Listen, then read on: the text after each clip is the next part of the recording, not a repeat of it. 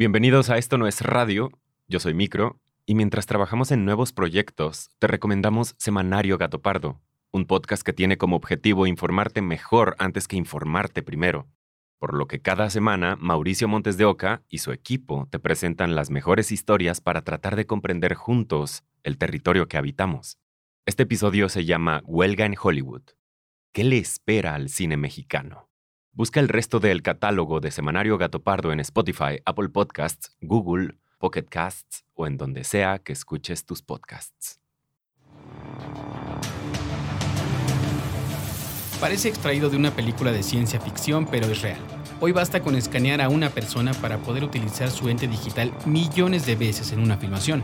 De esta manera es posible hacer que Harrison Ford nunca envejezca o ahorrarse miles de dólares en el pago de actores para que aparezca como extras. También es posible pedirle un guion completo a una inteligencia artificial para rodarlo sin que te cobre regalías, ni pague sus impuestos o te exija un seguro médico para su familia. Tal vez ya lo habían advertido películas como Matrix o Wally, pero hoy la tecnología está poniendo en desventaja a miles de personas que dependen de la industria del cine, que ya de por sí ofrecía condiciones laborales precarias y llenas de incertidumbre. La huelga de actores y escritores en Hollywood lleva ya dos semanas. ¿Acaso estamos presenciando el primer enfrentamiento político entre los humanos y las máquinas? ¿Qué pautas va a marcar esta huelga para el cine mexicano?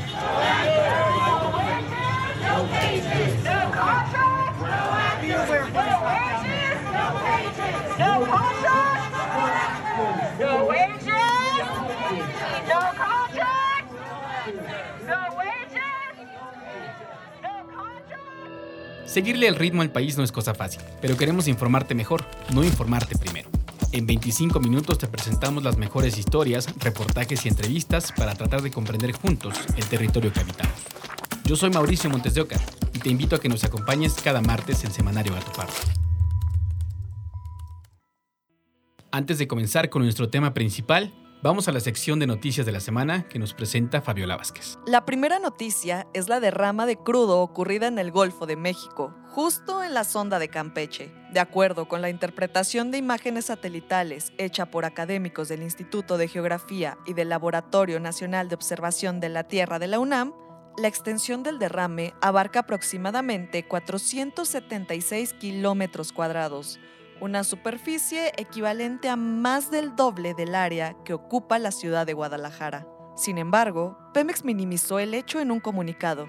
Dijo que la mancha abarca apenas 0.06 kilómetros cuadrados y que este incidente ocurrió desde el 4 de julio, unos días antes de que se presentara un incendio en la plataforma Nohoch Alpha, que dejó dos muertos. Desde luego, lo más triste pues es la pérdida de las vidas humanas, de los trabajadores, sean de la empresa constructora contratista o de Pemex. De acuerdo con datos de la organización Causa Natura, entre 2018 y 2021, Pemex registró 176 derrames y fugas en escala moderada y grave, principalmente de sustancias como crudo, aceite y gasolina que se han vertido a suelos, ríos y mares.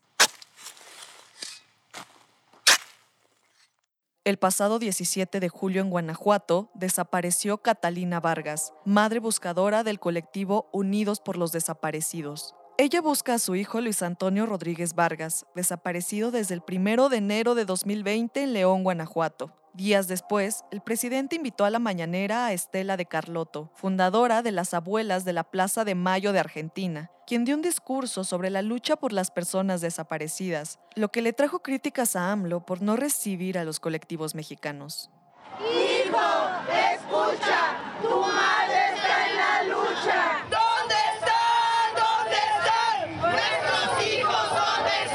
En los últimos tres años en Guanajuato han sido asesinados dos hombres y tres mujeres que se dedicaban a buscar a sus hijos desaparecidos. El caso más reciente fue el asesinato de Teresa Maguellal, a quien le dispararon el 2 de mayo en Celaya mientras iba en bicicleta.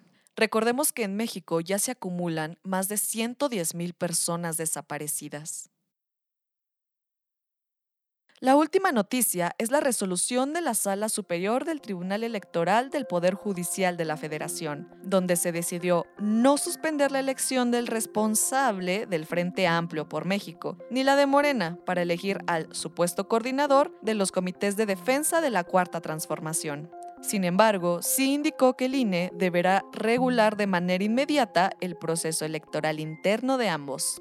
Esto ocurre después de que AMLO fuera notificado por el INE sobre la restricción de hablar del proceso electoral de 2024, en la que también se le ordenó retirar de todas las plataformas disponibles los videos de conferencias en los que habló de aspirantes de oposición. Aprovechando el tema, queremos invitarles a que visiten el canal de YouTube de Gato Pardo para ver las entrevistas con las y los presidenciables con Gabriela Barkentin. Esta semana pueden escuchar el episodio de Marcelo Ebrard en el que aclara los rumores sobre su posible inmigración a otro partido. También pueden ver las entrevistas en presidenciables.gatopardo.com. Canciller, si no resultas candidato a la presidencia de la República por Morena, ¿tienes plan B? ¿Has pensado en irte con otro partido o has pensado algo más? Me lo han preguntado mucho. Yo creo aquí lo, importante, no estoy en esa idea, en esa tesitura de decir, bueno, pues me voy por cualquier lado. No se me haría muy congruente.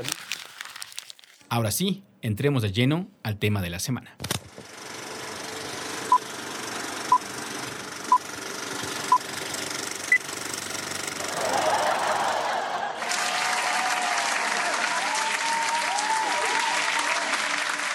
Desde que éramos niños, el cine nos ha acompañado para reír, llorar, indignarnos, reconocernos en otros y hasta para enamorarnos. Pero ¿cuántas veces nos hemos preguntado por aquellas personas que trabajan para hacerlo realidad?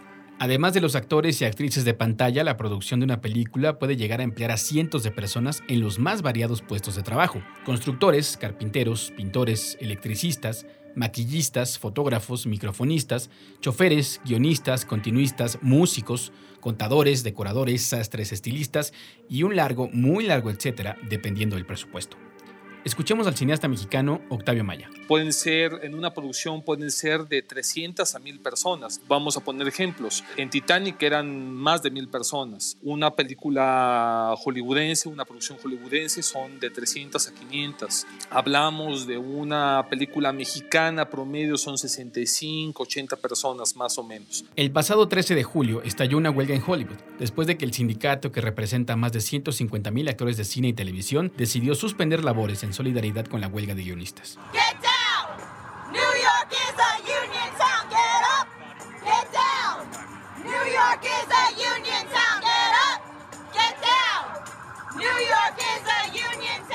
Y en el cine, como en la sociedad, las desigualdades son clave para entender lo que pasa. Estamos hablando que esto pues, va a parar, digamos, a toda una comunidad y la generación de empleos obviamente se reduce considerablemente. Sí, eh, Tom Cruise tiene para aguantar un año, posiblemente que es lo que se está contemplando de que puede alcanzar de duración esta huelga, pero no todos tienen esa situación. Hay mucha gente que obviamente depende del día a día. Una de las principales exigencias de actores y guionistas es el pago de derechos residuales, una compensación que en la televisión y el cine tradicionales se generaba por las retransmisiones de su trabajo. El periodista y crítico de cine Arturo Magaña nos explica que las plataformas de streaming vinieron a cambiar el panorama, provocando un conflicto con los trabajadores de la industria audiovisual que fue desatendido por años. Siempre se les pidió pues dar algún tipo de respuesta, algún tipo de claridad en cuanto a los números, la gente que ve qué cosas, cuánto tiempo lo ve, cómo lo ve y, y básicamente porque tanto los guionistas como los actores peleaban siempre por lo justo, que es recibir regalías eh, residuales, pagos residuales de su trabajo. No están pidiendo millones de dólares para vivir en una mansión, ellos mismos lo dicen, estamos pidiendo un seguro médico, estamos pidiendo poder tener dinero en caso de una emergencia médica, ¿no? De un imprevisto. Eso es lo que quieren. La vida de un actor o un guionista está llena de altibajos porque a diferencia de muchos de nosotros, la mayoría de estas personas no reciben un sueldo fijo, sino que trabajan por proyectos y las ganancias les permiten ahorrar para no pasar penas entre uno y otro. Para entender mejor este modelo de ganancias residuales, Arturo nos invita a pensar en una serie que conocemos todas y todos. Siempre se dice que cada año el elenco de Friends recibe alrededor de 20 millones de dólares sin hacer absolutamente nada. ¿Este dinero por qué? ¿De dónde viene? Bueno, la serie se transmite todo el tiempo en muchísimos canales en Estados Unidos, tanto de televisión abierta como privados, y eso genera el que se transmita de nuevo la serie, genera ganancias, porque el programa se compra y entonces al comprar ese paquete para tener los derechos para transmitirlo, es que se generan ganancias no nada más para los actores, sino para los creadores, los guionistas, toda la gente involucrada que está protegida por sus sindicatos en Estados Unidos, porque allá sí existen los sindicatos que protegen a los trabajadores. El problema planteado hoy por los trabajadores de Hollywood es que las plataformas de streaming no hacen públicas las cifras de sus reproducciones. ¿Por qué Betty la Fea está siempre en el top de las series más vistas de México? ¿Cuántos millones de personas la ven? ¿Quién tiene esos datos? Las respuestas son un misterio, y esto provoca que los actores y guionistas no tengan certeza sobre cuántas veces se ha reproducido su película o serie y poder cobrar de acuerdo con esas cifras.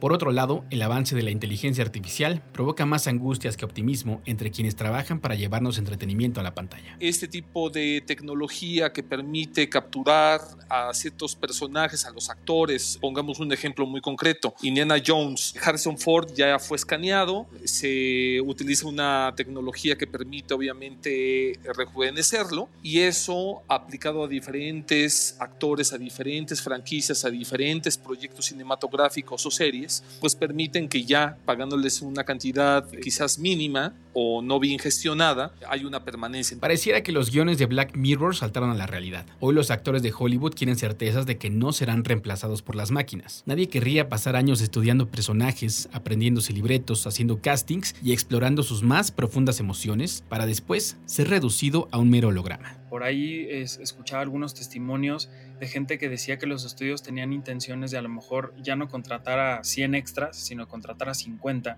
y pagarles nada más la mitad del día. Y esta mitad del día era para escanearlos y poder tener su imagen, sus derechos y así poderla manipular y tenerla en las producciones un poco como para abaratar costos y que bueno, en términos de producción, pues bueno, eso sería mucho, muy eficiente, ¿no? Sería eh, la posibilidad de hacer cosas mucho más rápidas, en este caso específico, pero estás hablando de que estás demeritando 500% el trabajo de un actor, sea cual sea su papel, su rubro, su cargo o lo que sea, pues eso nos habla de algo pues bastante estremecedor, lo diría yo. El sindicato que representa a los más de 150 mil trabajadores en paro se llama Screen Actors Guild American Federation of Television and Radio Artists, o SAG-AFTRA, por sus siglas en inglés. La última vez que fueron a huelga fue en la década de los 80. Hoy las repercusiones de los huelguistas ya comienzan a sentirse en la industria del cine, ya que los actores no están yendo a premiers ni entrevistas y tampoco pueden hacer promoción de sus películas. Barbie apenas si logró terminar su, su gira mundial en el momento en el que estalló la huelga, pero por ejemplo Oppenheimer fue muy significativo que todo el elenco de la película de Christopher Nolan saliera del eh, teatro en, en, Gran Bretaña donde estaban a punto de presentar la película que están que acaban de estrenar ahora en los cines. Ellos en un acto solidario se salieron del teatro y fue Christopher Nolan quien dijo, aquí en el escenario ya no están acompañándome mis actores ni mis actrices porque ellos y ellas acaban de ir a, a huelga. Aquí queremos hacer un pequeño paréntesis para recomendarte dos artículos de Alonso Díaz de la Vega en Gato Pardo sobre Barbie y Oppenheimer los dos estrenos de cartelera más importantes de este verano. Ve a gatopardo.com y encuéntralos en nuestra sección de cine. Hay películas que se verán afectadas por la huelga como Deadpool 3, la nueva entrega de las Tortugas Ninja y las secuelas de Gladiador y Beetlejuice. También series como Stranger Things, The Last of Us, Yellow Jackets e incluso es muy posible que premiaciones como los Emmy o festivales de cine como el de Toronto tengan que realizarse sin la presencia de actores. Por lo pronto, eventos tan importantes como la Comic Con en San Diego ya no contaron con ninguna estrella del cine de superhéroes. Fran Drescher, la actriz conocida por su papel de la Nana Fine en The Nanny, ha sido una de las voces más importantes de este movimiento. We are the victims here. We are being victimized by a very greedy entity. Somos las víctimas aquí. Hemos sido victimizados por una muy codiciosa entidad. Estoy sorprendida por la manera en que la gente con la que hemos hecho negocios nos está tratando. Otro que ha alzado la voz es Ron Perlman, el actor que interpretó a Hellboy, ante las versiones de que los ejecutivos de Hollywood intentarán alargar el conflicto hasta que la gente no tenga dinero para pagar sus casas. Hay muchas maneras de perder tu casa. ¿Deseas eso en las personas? ¿Deseas que las familias se mueran de hambre mientras estás generando 27 millones de dólares al año por no hacer nada? También actrices como Imelda Staunton, conocida por su papel como Dolores Umbridge en Harry Potter, se ha unido al movimiento. Esto a pesar de que ella es inglesa. Todos somos actores, todos somos escritores, somos artistas escénicos, así que es un asunto global. No se trata de aquí o de allá. Cuando la gente apoya a las enfermeras, otras personas que no son enfermeras también las apoyan. Así que es importante aquí hacer eso. Pero vayamos a nuestro país donde las condiciones laborales para quienes trabajan en el cine parecen estar a distancias enormes de lo que sucede en Estados Unidos. Aquí quien defiende a los intérpretes de la pantalla es la ANDA, la Asociación Nacional de Actores.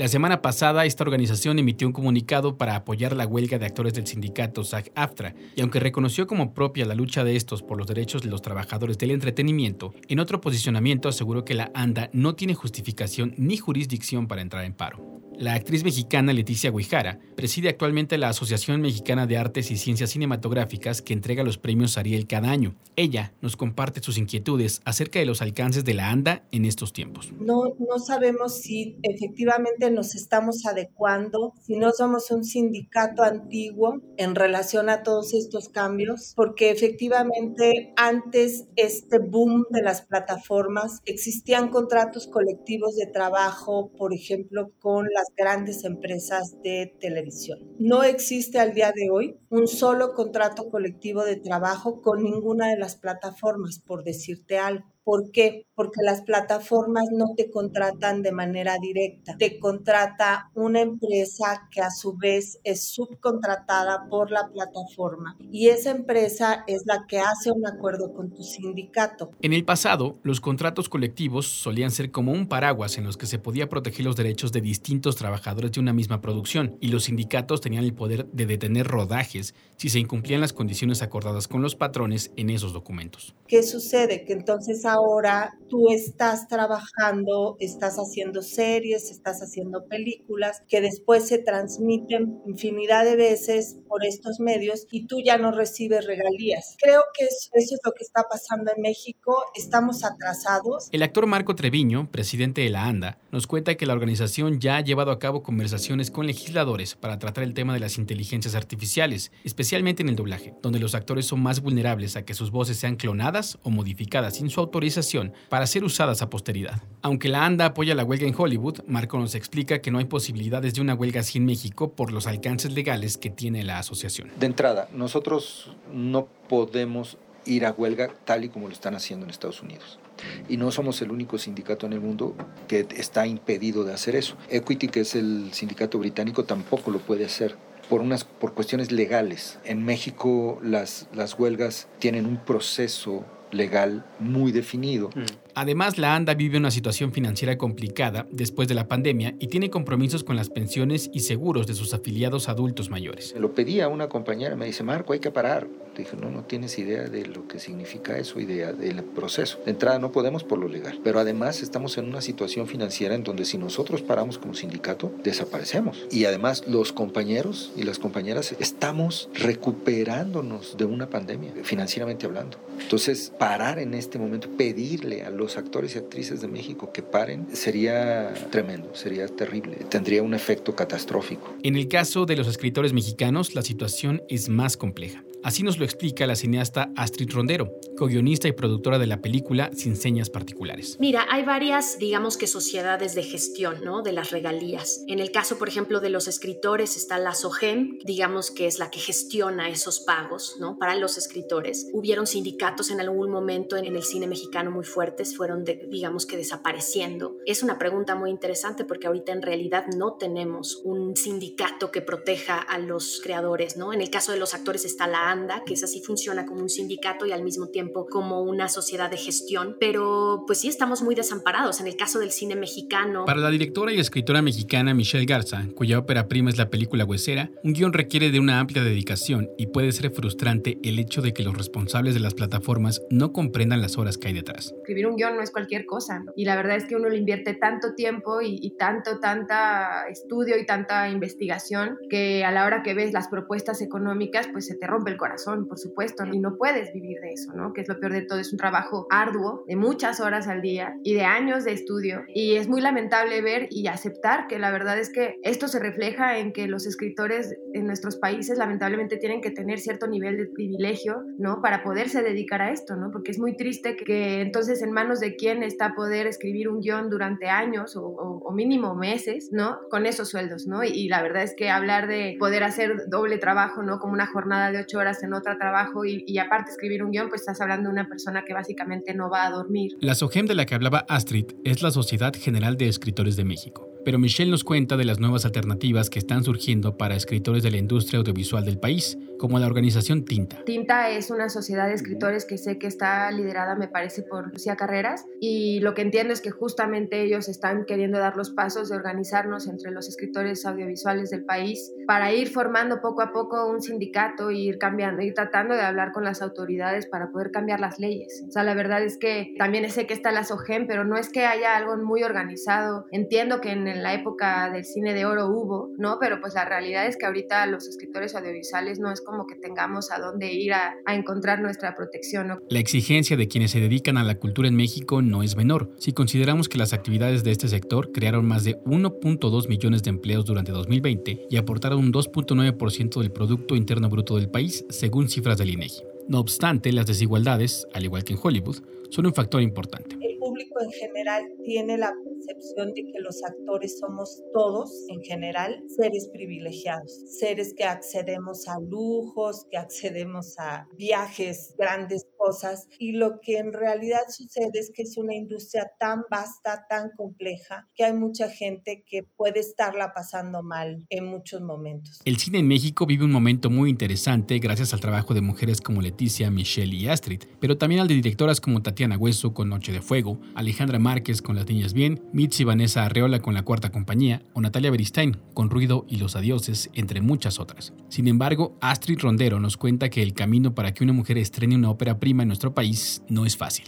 Hay muchísimos retos, particularmente en esta administración, ¿no? Se utiliza este, si es una especie de, no diría una mentira, pero es como una verdad a medias, ¿no? De que los fondos son ahorita mayores y que hay para más personas. Efectivamente, a lo mejor se están otorgando a más personas, pero están todos como dinamitados, como explotados. Entonces, hacer una ópera prima en el contexto actual es muy difícil porque los presupuestos son muy bajos y ahora en el contexto en México que no tenemos sindicato, que no tenemos tabuladores. El gran drama es que uno se enfrenta a una industria que está acostumbrada a cobrar como pagan las plataformas. Entonces, con estos presupuestos microscópicos que ahora ya son menores de lo que eran hace 20 años, por ejemplo, cuando se fundaron estos primeros fideicomisos, es muy difícil encontrar equipos de trabajo. En síntesis, la situación de los bajos salarios y la seguridad social hermana a los trabajadores del cine en Estados Unidos y México, pero mientras en Hollywood están preocupados por cosas como el avance de la inteligencia artificial,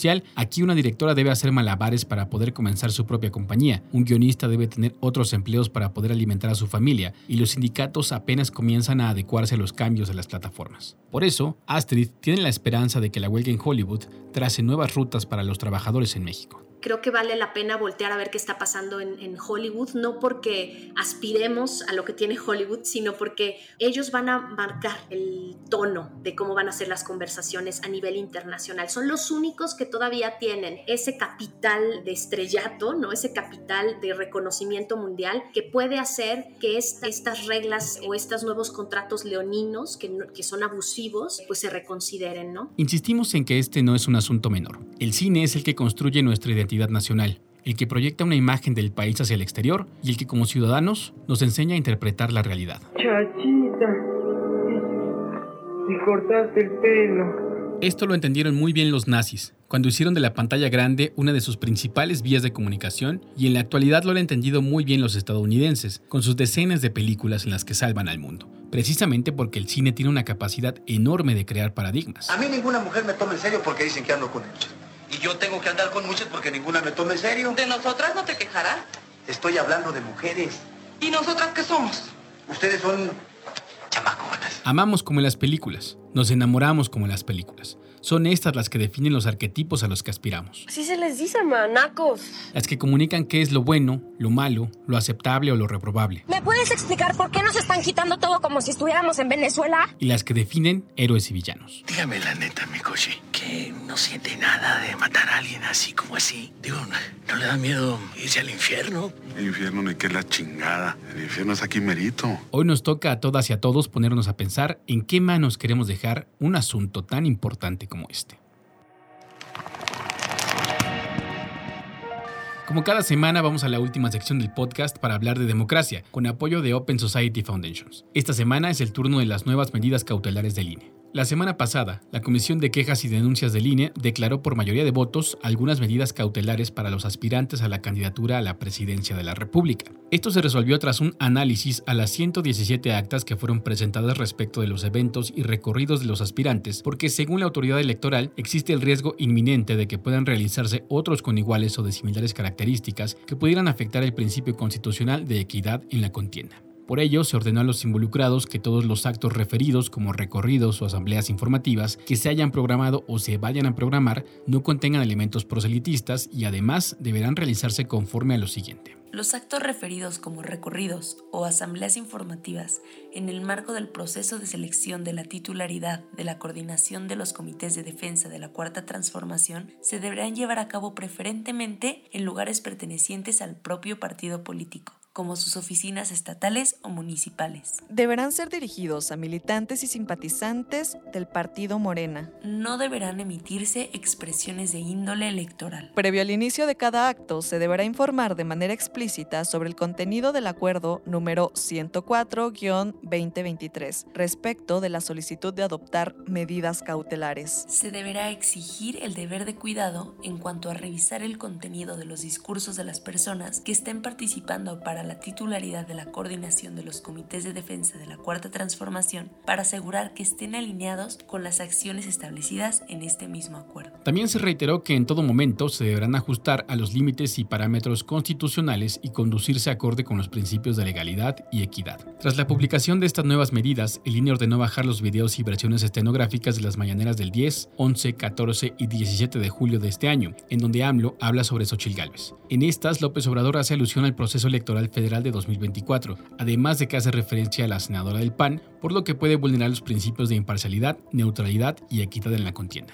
El presidente de la República respondió a esto en la conferencia mañanera del día siguiente. Ya es como la Santa Inquisición, ya este, es eh, el Instituto de la Censura, el INE y el Tribunal y la Suprema Corte del Derecho, que no de la Justicia. La carrera presidencial va más acelerada que nunca y el árbitro electoral comienza ya a sacar sus primeras tarjetas amarillas.